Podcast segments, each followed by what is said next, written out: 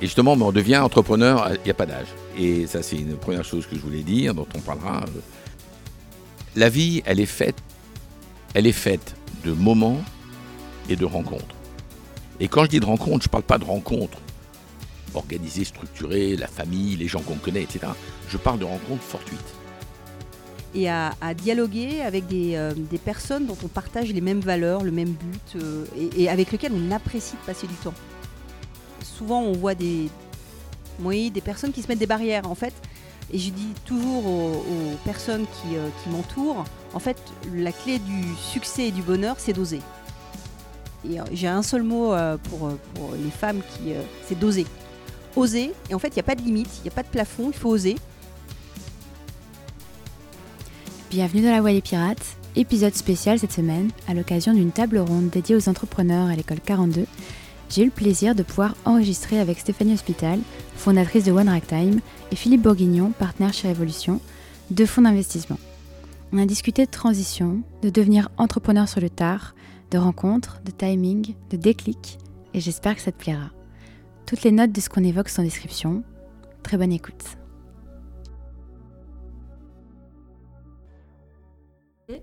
Donc là, c'est parti. Donc euh, bienvenue dans la Voie des Pirates. Je suis avec euh, Stéphanie Hospital et Philippe Bourguignon. Bonjour Philippe, bonjour Stéphanie. Comment vous allez? Très Je vais bien, je vais bien, merci. Super bien, on est ravis d'être avec toi. Top. Merci beaucoup d'avoir accepté mon invitation. Stéphanie, tu es, fondatrice de One Ragtime. Alors, euh, j'ai beaucoup aimé le nom de ta boîte. Je crois que c'est un hommage à un style de musique. C'est quoi ton rapport avec la musique? Comment tu as choisi ce, nom? Alors le ragtime, c'est la première musique qui euh, a vraiment été internationale, qui est partie euh, de Versailles, qui est devenue la danse du quadrille, puis ensuite qui est devenue à la Nouvelle-Orléans le ragtime. Et 100 ans après, le ragtime est toujours présent puisque ça influence le jazz et le blues. Et c'était l'idée qu'on voulait avoir autour de, des investissements qu'on fait de l'activité de One Ragtime. C'est qu'on finance des projets, des technologies qui, on espère dans son temps, seront toujours là et qui euh, peuvent naître de l'Europe pour aller dans le monde entier et revenir en Europe. Alors Stéphanie, tu as fondé One Ragtime en 2014. C'est un fonds d'investissement. C'est aussi une plateforme qui rassemble une communauté d'investisseurs. Est-ce que je me trompe si je dis que finalement One Ragtime, c'est euh, une start-up qui investit euh, dans des start-up? Le start la première start-up, c'est la start-up One Ragtime. Oui, c'est vrai. Alors, c'est une question que je voulais te poser. Euh, finalement, tu as la tête d'une. Enfin, tu as créé une entreprise qui est fintech, alors que toi, tu n'es ni dev, ni ingénieur en quelque sorte. Est-ce que c'était compliqué, du coup, pour toi de créer une boîte tech? Alors moi, j'ai toujours baigné dans la tech puisque ça fait euh, quelques années que je travaille euh, dans des entreprises qui sont dédiées à ça, donc euh, Orange notamment. Donc j'ai toujours eu ce, été entourée de, de technologie, d'innovation et ça m'a toujours passionné puisque quand j'ai démarré et j'ai fait mes études, j'étudiais à Grenoble où j'avais pris la majeure gestion industrielle et technologique, donc c'était très en avance déjà et ça m'a toujours passionné. Donc j'aurais adoré développer. Euh, j'aurais adoré apprendre à coder. Je ne l'ai pas fait, mais je suis entourée de gens qui codent. Euh, et c'est pour ça que j'ai décidé aussi d'en faire, euh, d'en faire un métier, d'accompagner des développeurs, des entrepreneurs. et c'est des personnes qui inventent des projets qui demain peuvent changer la vie de millions de personnes, ou de centaines de millions, on espère. On espère aussi. Philippe, c'est quoi ton activité? Alors moi, mon activité, je suis partenaire d'un partnership qui s'appelle Révolution et qui, comme son nom l'indique, veut euh, justement un peu révolutionner le monde, c'est-à-dire n'investir que dans des sociétés qui sont des, ce qu'on appelle des game changers, qui, qui changent fondamentalement les choses. Euh, certaines par la technologie, mais d'autres pas. Voilà, donc j'ai, j'ai rejoint ce partnership il y a 14 ans maintenant, et donc je suis devenu un entrepreneur un peu sur le tard. Euh, c'est ça que je voulais dire, et le, tout le monde me dit est-ce que l'ajustement a été difficile, etc. Parce que j'avais, j'avais quand même avant ça 35 ans de, de carrière conventionnelle, on va dire. Pas 35, un peu moins, mais bon, pas loin. Donc tu es devenu entrepreneur à quel âge? Euh, Si c'est pas indiscret. Je, suis devenu entrepreneur à 58 ans. Ah bah, je, suis très contente de l'entendre parce que je voilà. Pense que et justement, on devient entrepreneur, il n'y a pas d'âge. Et ça, c'est une première chose que je voulais dire, dont on parlera euh, peut-être tout à l'heure, c'est que on ignore que 25% des entrepreneurs ont plus de 55 ans. Ah ben non, ça je ne savais pas. Et que 25% ont moins de 25 ans. Et que donc 50% ont entre 25 et 55 ans. Et alors, euh, donc au début, j'étais bien évidemment euh, extrêmement nerveux. Bah oui, j'allais te demander. Et euh, en fait, ça a été bien évidemment un changement de vie radical, mais incroyablement positif. Parce que je me suis aperçu que je pouvais avoir une activité professionnelle que je contrôlais moi-même et dans lequel j'utilisais mon temps comme je le voulais. Ma crainte, c'était, euh, je m'étais dit, je vais- parce qu'on est, on est six partenaires, mais chacun avait, ses, chacun avait ses trucs. Et donc, je me suis dit, je vais être tout seul. Quand Steve Case m'a pris comme associé, il m'a dit, Philippe, tu as droit à un laptop. Euh, et on avait une secrétaire pour trois. Donc, euh, moi, j'avais huit collaborateurs directs, plus euh, avant, euh, dans une société cotée, j'avais toute une cour, quoi. Oui. Qu'est-ce que tu faisais avant? Avant, j'étais j'étais pendant deux ans le président de Davos, du World Economic Forum. Mais avant ça, j'ai été pendant un nombre d'années le président du Club Med. Et avant ça, président d'Euro Disney. Ah, mais sympa. Voilà, donc des, grosses, des grosses structures. Ouais. Et on appuie sur un bouton, il y a trois personnes qui arrivent et on résolve le problème. Mais, mais on travaille beaucoup, beaucoup. Alors, je dis pas quand on est entrepreneur, on travaille pas beaucoup. hein. On travaille quand même pas mal. Mais par contre, on travaille que sur les vrais sujets. Je me suis rendu compte que, euh, en fait, j'avais des journées beaucoup plus calmes parce que euh, le tiers des réunions dans une grosse société sont des réunions qui servent à rien. Ensuite, il y a tous les problèmes de communication. Quand on est une société cotée, il y a la communication financière, les, les, les comment dirais-je, les quarterly earnings, quoi, enfin les, les résultats euh, trimestriels, euh, les, les relations avec les actionnaires, euh, les relations avec les banques, les relations avec tout ça et autres. Là, il n'y a plus rien. Là, on est, on est avec On soi-même. quoi. avec soi-même. Mm. Voilà. Alors c'est vrai qu'il faut lever des capitaux et s'occuper un petit peu après des gens auprès desquels on avait les capitaux, mais ça n'a rien à voir avec ce que je viens de décrire. Donc on a des on a des heures qui sont incroyablement plus efficaces et dans lesquelles surtout on fait les choses soi-même.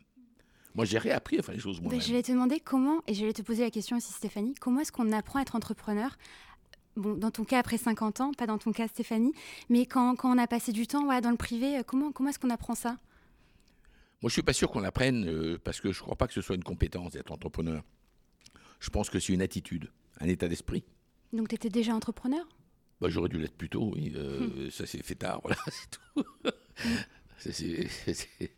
Euh, je pense que c'est ça. Le, je, si on est là-dedans, puis après je vais laisser la parole quand même à, à Stéphanie. Euh, la vie, elle est faite de, ça je- je- j'en ai la conviction profonde, elle est faite de moments et de rencontres. Et quand je dis de rencontres, je ne parle pas de rencontres organisées, structurées, la famille, les gens qu'on connaît, etc. Je parle de rencontres fortuites. J'ai rencontré Taï de manière incroyablement fortuite. Euh, toi, toi aussi, quelque part. Bon. Euh, Steve Case, de manière incroyablement euh, fortuite. Et de temps en temps, il y a, il y a une chose qui se passe. Y y il y a un moment qui est un moment qui définit les choses avec des gens qu'on a rencontrés par hasard et que la rencontre de ces deux choses fait que vous faites autre chose. Mm. Que subitement, il y a un déclic. Quoi. Mais sans le chercher, en fait. Moi, ça le déclic, euh, j'aurais pu l'avoir plus tôt, mais il se trouve que cette rencontre avec Steve Case s'est faite à ce moment-là. euh, et qu'à ce moment-là, j'étais sur une autre trajectoire, mais il faut savoir, on va en parler, je crois aussi tout à l'heure, il n'y a pas de trajectoire écrite pour moi. Il, y a, il y a un- il y a un mo- il faut savoir les trajectoires, euh, bah, les changer en cours de route. Quoi. Alors, c'est vrai, moi j'ai la même, euh, la même expérience. Euh, en fait, j'aurais rêvé d'être entrepreneur euh, quand j'ai quitté l'école. Mais quand j'étais à l'école, il y avait très peu d'étudiants qui choisissaient d'être entrepreneurs. On les regardait, on se disait qu'est-ce qu'il va faire? Mais non, la voie royale, c'est d'aller travailler dans un cabinet de conseil, dans une grande entreprise, dans une administration. Et du coup, on n'avait pas encore ces rôles modèles qui nous montraient tout simplement que c'était possible, même si on avait l'envie en soi.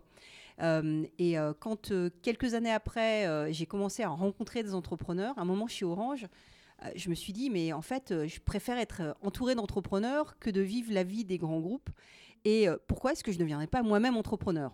Et quand j'ai regardé le, le parcours que j'avais eu chez Orange et ce que j'avais fait, je me suis dit, bah, en fait, j'ai passé toute ma carrière à travailler sur des nouveaux projets, à essayer de les développer au sein d'Orange et à faire des partenariats avec des gros acteurs de l'Internet, des investissements dans des sociétés technologiques pour le compte d'Orange, bah, globalement, j'ai fait un métier de venture capitaliste. Donc pourquoi ne pas moi-même devenir venture capitaliste, mais en créant un nouveau modèle d'investissement Donc c'est là où j'avais euh, certainement euh, beaucoup d'audace en me disant que euh, on pouvait le faire d'une manière différente de ce que faisaient les fonds traditionnellement jusqu'à maintenant.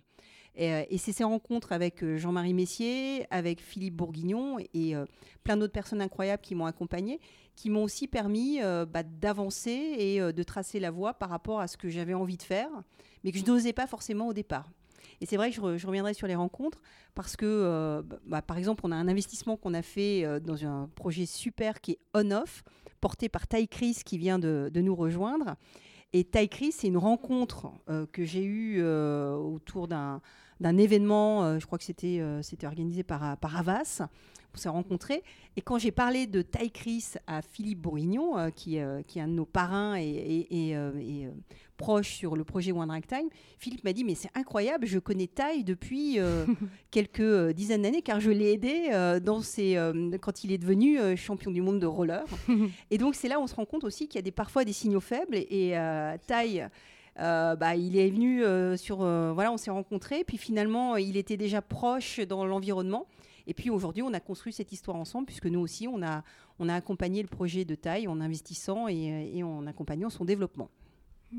Je reviens un petit peu sur quelque chose que tu as dit. Euh, effectivement, tu as créé une entreprise dans un domaine en fait qui existe déjà, où il y a déjà une offre. Comment est-ce qu'on, est-ce que c'est pas difficile de, créer un nouveau concept pour, une offre qui existe déjà? Tu vas te créer quelque chose qui, tu vois, qui existe. Comment on se différencie? Est-ce que c'était pas compliqué? Alors si, mais c'est toute l'audace des, entrepreneurs dans un secteur d'activité dont ils ne sont pas familiers en fait parce que du coup on arrive avec des nouvelles idées et on se dit bah il n'y a pas de raison qu'on euh, n'applique pas au domaine de l'investissement venture, des fonds de venture, ce qu'on demande à nos entrepreneurs, c'est-à-dire d'avoir dès le départ une approche technologique data. Et, euh, nous-mêmes, en fait, au fur et à mesure qu'on investit, on construit la plateforme One.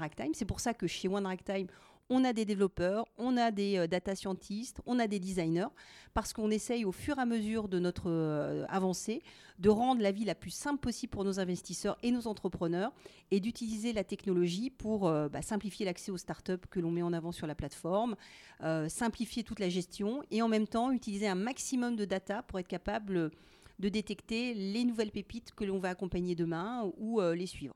Donc du coup, euh, c'était naturel pour moi de me dire que dans cette industrie qui était très traditionnelle et très euh, manuelle, on pouvait apporter une différenciation et une disruption par euh, la technologie et par le positionnement du fonds.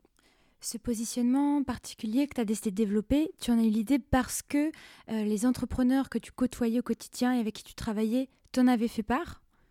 Alors oui, parce qu'en fait, en, regardant la structure de l'investissement en Europe, je me suis rendu compte qu'il y avait beaucoup de fonds qui investissaient assez tard, qu'il y avait beaucoup d'investisseurs particuliers qui avaient un peu de moyens, qui rêvaient d'accompagner des entrepreneurs, mais que personne ne faisait cette mise en relation et permettait à la fois à des entrepreneurs à un moment où personne ne veut les financer parce que globalement tous les fonds vont regarder les entrepreneurs quand ils sont beaucoup plus matures. Donc tout le monde veut investir dans des phases de développement et qu'il y avait un, au contraire beaucoup de business angels qui, ou d'investisseurs particuliers qui rêvaient d'accompagner les entrepreneurs, mais il manquait ce levier d'intermédiation et de mm. professionnalisation de leur investissement que l'on apporte aujourd'hui à travers One Time. C'est pour ça qu'on a permis à à peu près une centaine d'investisseurs d'investir dans on-off à travers euh, le projet qu'on a euh, ou le véhicule qu'on a créé dédié à on-off. Et ça aussi, c'était nouveau. Donc, euh, globalement, on, répond à un besoin. Par contre, dans un milieu qui reste très conventionnel, dans lequel bah, c'est aussi ce que j'ai appris en devenant entrepreneur il faut être résilient, patient et savoir euh, euh, tous les jours gagner la confiance. Euh, et, on croit souvent, quand on regarde les histoires d'entrepreneurs, que ça s'est fait en un jour, mais pas du tout. Et plus j'investis, aujourd'hui on a fait une vingtaine de projets à travers One Time, plus je me rends compte que derrière chaque projet entrepreneurial, il y a souvent 3 ans, 4 ans, 5 ans d'investissement personnel de la part des équipes fondatrices pour arriver à développer leur projet. Donc quand on est entrepreneur, il faut aussi être très résilient et en même temps travailler et être déterminé pour arriver à ses, à ses fins. Tu, parlais de fédérer de la confiance. Euh, quand tu t'es lancé, tu as dû aller chercher du soutien, tu as dû euh, démarcher ton réseau. Est-ce que tu as des conseils sur, euh, sur, les, la façon dont on va aller demander à son réseau de nous aider ou de nous, nous soutenir? Alors déjà, travailler son réseau très tôt. C'est-à-dire qu'il ne faut pas euh, aller voir euh, les personnes de son réseau ou, commencer à se faire un réseau quand on a besoin. Il faut beaucoup donner pour ensuite euh, faire son réseau et faire en sorte que son réseau soit fidèle. Et pour ça, il faut avoir soi-même la capacité à beaucoup investir en temps pour les personnes autour de soi. Donc, mmh. moi, j'ai eu la chance, il y a, il y a quelques années, un, un recruteur qui m'avait chassé pour un job quand j'étais chez Orange. Regardez mon profil, je devais avoir 28-29 ans. Il m'a dit ah, mais c'est super, tu as un super profil. Mais en fait, tout ton réseau, il est interne Orange. Et ce jour-là, il m'a donné les clés de, me dire qu'il fallait que je développe ce réseau et que j'arrive à avoir un réseau très international euh, de tout euh, horizon, euh, pour pouvoir apporter, euh, bah, créer quelque chose d'unique en fait. Et aujourd'hui, c'est ce qu'on essaye aussi d'apporter à nos entrepreneurs, c'est la qualité de ce réseau, avec des personnes comme euh, Philippe, qui sont à nos côtés depuis le début et qui, qui, ont aussi un réseau incroyable et une expérience incroyable. Et c'est ce maillage qui fait qu'on est aussi différent par rapport à d'autres fonds traditionnels de venture. Mmh. Et toi, Philippe, tu as compris très tôt que, à quel point le réseau était important? Oui, alors, comment dirais-je je ne sais pas comment y répondre parce que euh, depuis, euh, depuis tout gamin, euh, moi j'étais dans une équipe. D'abord, j'ai passé, je vais en parler deux minutes parce que c'est important, j'ai passé ma jeunesse au Maroc. Et mes parents m'avaient mis au Maroc dans une école publique et non pas dans une école privée comme faisaient beaucoup d'expats. Et donc, moi j'étais en classe avec des Marocains, des musulmans, des juifs, des espagnols, des italiens, des français, des protestants, des catholiques, etc. Et je jouais au rugby. Et on avait un réseau incroyable. voilà ce que je veux dire. Voilà. Donc moi, le réseau, ça a été un truc euh, inné. C'est vrai que ces pays euh, de la Méditerranée sont des pays de réseau. Euh, naturel, quoi. Donc moi, j'ai jamais cherché à créer un réseau. je, simplement, je connais des gens. Euh, quand les gens sont sympas, je suis sympa avec eux, et puis, euh, et puis voilà. Et puis ça se fait euh, tout seul. Mm. Je crois que les gens qui cherchent, je vais quand même le dire, c'est pas une correction par rapport à ce que tu dis, mais qui cherchent à se créer un réseau pour se créer un réseau, n'ont pas de bon réseau. Les gens qui ont un réseau, moi j'ai eu ce bonheur et cette chance, c'est que j'ai commencé ma carrière dans un groupe qui s'appelle Accor. Le responsable du développement pour le Moyen-Orient, donc je me suis baladé partout au Moyen-Orient pendant quelques années, puis après en Asie, et puis après j'ai commencé l'Amérique du Nord. Donc par définition, j'ai connu des gens dans tous ces pays. Et ces gens, je suis toujours resté en contact avec eux parce que c'était des gens bien, sympas, avec lesquels. Euh, voilà. Donc, moi, effectivement, aujourd'hui, de la Syrie ou de l'Irak, où on ne va pas très souvent, euh, jusqu'aux États-Unis, en passant par Singapour ou pas, j'y connais des gens. Et d'ailleurs, euh, quand je prends des vacances maintenant, mon envie, c'est pas de découvrir le monde, parce que je l'ai vu, quoi. C'est d'aller revoir des gens que j'ai pas vus depuis longtemps à certains endroits. Mais de manière naturelle, pas pour créer mon réseau. Mm. Donc je reviens à la notion de réseau. Le réseau, c'est quelque chose de naturel. Mais alors effectivement, derrière, il faut l'entretenir, quoi. Il faut mm. pas. Quel conseil tu donnerais, bah, du coup, à des personnes qui seraient peut-être introverties ou timides et qui auraient peut-être plus de mal, tu vois, à se faire un réseau naturellement c'est que, que, finalement, c'est un truc d'extraverti le réseau? Euh, je ne sais pas, c'est une bonne question. Euh, moi, je travaille avec un monsieur, je peux le dire, parce que c'est connu, qui, est, qui s'appelle Steve Case, donc je l'ai expliqué, qui est totalement introverti. Et pourtant, c'est Steve Case. Et pourtant, c'est Steve Case, voilà. Bon. Et il a un beau réseau. donc, voilà. Euh, voilà. Donc, comment dirais-je? Et, et, ce que j'ai vu, alors, timide, c'est une autre chose. Euh, moi, j'étais incroyablement timide quand j'étais gamin. Ah bah, je suis curieuse de savoir comment ça s'est résolu alors. Bah, je sais pas si ça s'est résolu, mais tout, je suis peut-être timide, mais je ne montre pas, je ne sais pas, mais j'étais, j'étais timide. Euh, moi, je me rappelle, je peux donner toujours une anecdote. Euh, la première fois où je suis rentré dans une salle dans laquelle il y avait 100 banquiers pour aller expliquer que Euro Disney ne pouvait pas payer ses remboursements, et que par définition la salle était hostile, mm. je ne savais plus où me mettre. Je ne savais même pas comment rentrer dans la salle. Mais comment euh, Donc, j'étais timide. Donc quand on est timide, et en plus un peu anxieux, quoi. ça va avec en général. Et, mais après, je crois, euh, je ne suis pas introverti par contre, mais je mm. crois qu'une fois que l'on est sur, le, sur le stage, comme on dit, enfin, sur le sur l'estrade, et qu'on communique avec les gens, les choses se font. Il y a un regard, il y a. Ouais, je vois ce que tu veux dire. L'une des choses euh, que je veux dire, parce que je, je lance une nouvelle entreprise euh, en France, cette fois-ci avec ma fille. Ah, bah, je suis curieuse. Et non, non, on le fait parce, euh, parce que justement, les, les, les jeunes, les, gens plus jeunes, comme vous, euh, j'ai pas l'impression que ce soit le cas ce soir ici, comment dirais-je, ne communiquent plus. Ils sont avec leurs petits écouteurs. Moi, je les vois à notre bureau, ils ont un gros casque avec un écran. Ils parlent plus à personne. Ils vont sur des dating apps le soir pour rencontrer d'autres personnes. Non, mais euh, voilà. Euh, voilà, non, mais bon, c'est, il, faut le dire, c'est malheureux. Et que justement, ce contact des yeux euh, est si important. Mm. Ou même, alors ça se fait plus aux États-Unis, donc moi j'ose plus le faire, mais de toucher quelqu'un comme ça, quoi. Mm. on n'a plus le droit, c'est une femme de faire ça aux États-Unis. Non, non, tout de suite. et, et alors, ce nouveau projet, c'en est où? Est-ce que c'est secret ou est-ce qu'on peut en discuter un petit peu? Non, non, mais je vais dire en deux mots, parce qu'on n'est pas là pour parler de ce projet, mais euh, c'est, euh, c'est de créer un lieu dans lequel les conditions sont créées pour que les gens recommuniquent. Donc c'est un lieu de détente, c'est un lieu de travail, c'est un lieu de wellness, c'est un lieu de commerce, c'est un lieu de réunion, c'est un lieu de, tout à la fois, mais dans lequel tout est conçu pour que les gens rentrent en collision, qu'ils puissent pas s'échapper l'un à l'autre. Mm. Ce sera un lieu physique à Paris? Oui. Ça, ça ouvre quand? Parce que j'aimerais bien découvrir ce lieu. Le 9 mars. Ok. Je sors d'une réunion de chantier. Bah, je, je, suivrai ça de près alors. J'ai une question à vous. Je suis contente qu'il y ait un homme euh, à qui je puisse poser la question parce que ça m'embêtait de poser cette question qu'à une femme. Je, vais, je la pose à tous les deux. C'est quoi votre rapport euh, au syndrome de l'imposteur? Est-ce que vous le connaissez? Le syndrome de l'imposteur. Je sais pas si. Bah, Philippe, tu as l'air inconnu, euh, tu n'as pas l'air de le connaître. Je pense que Stéphanie connaît le terme, qui est plutôt connu par la gente féminine, je pense. Bah, c'est souvent de ne pas oser. Et, et, tu vois, quand on, revient sur les, les le réseau, moi, je pense que j'étais paradoxalement plutôt timide, pas introvertie non plus, mais plutôt timide. Donc si j'avais pas eu ce conseil euh, assez tôt dans ma carrière de quelqu'un qui me dit mais, mais il faut que tu oses.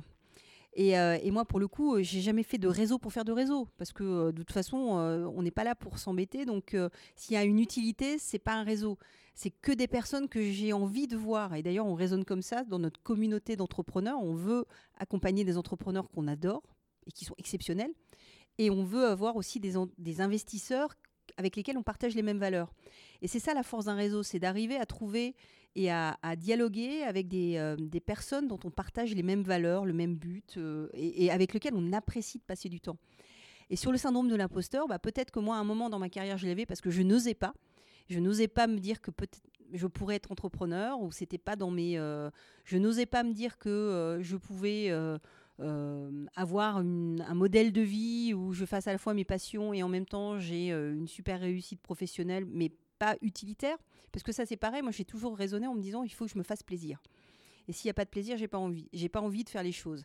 Par contre, euh, souvent, on voit des, des personnes qui se mettent des barrières. En fait, et je dis toujours aux, personnes qui, qui m'entourent, en fait, la clé du succès et du bonheur, c'est d'oser d'oser faire ce qu'on a vraiment envie de faire pour être parfaitement aligné avec soi-même. C'est d'être soi-même. Je crois que les gens, voilà, ce qui, le, pire, c'est de jouer un rôle. Et ceux qui veulent créer des réseaux, etc., ils jouent un rôle. Mais quand on est soi-même, avec ses forces et ses faiblesses, c'est pas gênant. Euh, là, les choses se passent naturellement. Entièrement d'accord.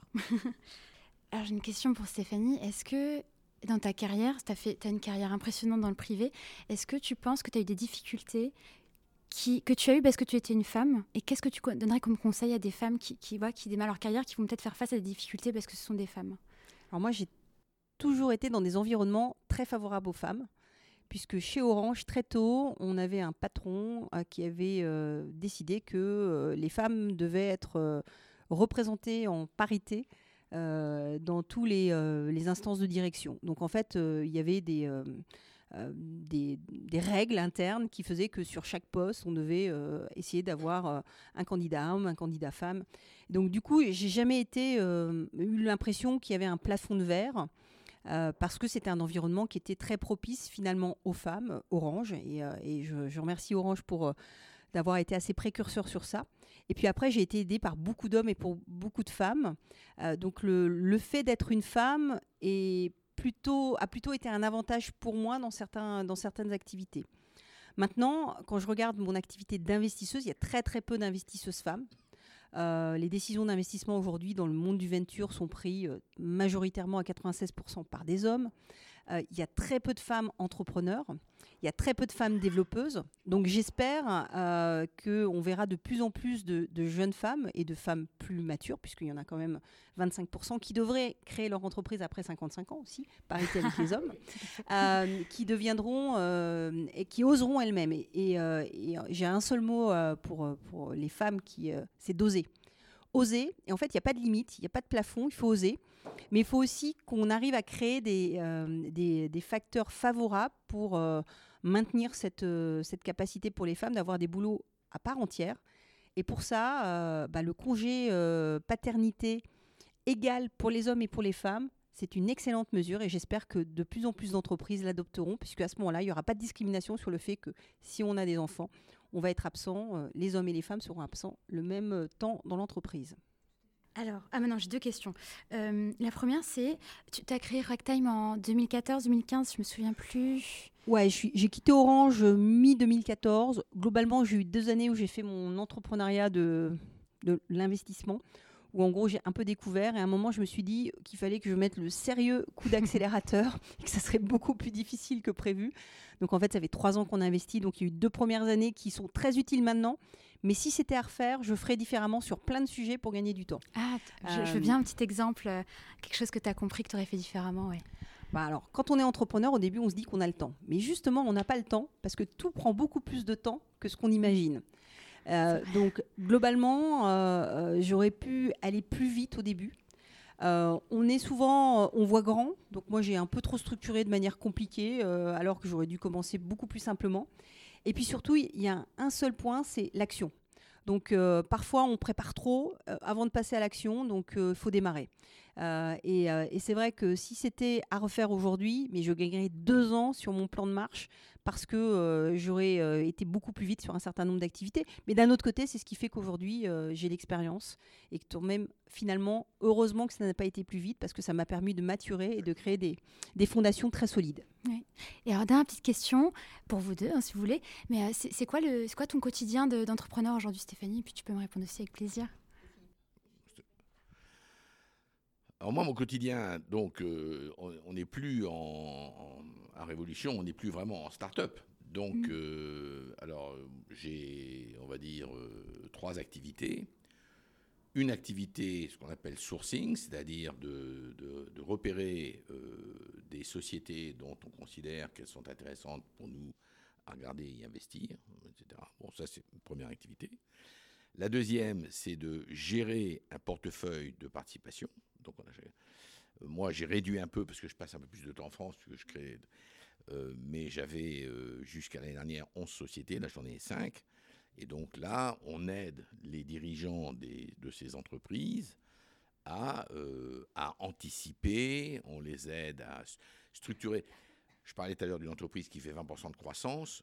La structuration d'une entreprise qui fait 20% de croissance, c'est incroyable. C'est-à-dire qu'il faut, il faut recruter mais à, la limite, euh, même quelqu'un qui recrute vite ne recrute pas assez vite. Donc nous, on est là pour justement pour pousser à recruter encore plus vite, euh, aider sur le plan euh, stratégique ou financier, ouvrir des portes, des contacts dont on parlait tout à l'heure, voilà. Donc ça, c'est partie de mon rôle quotidien.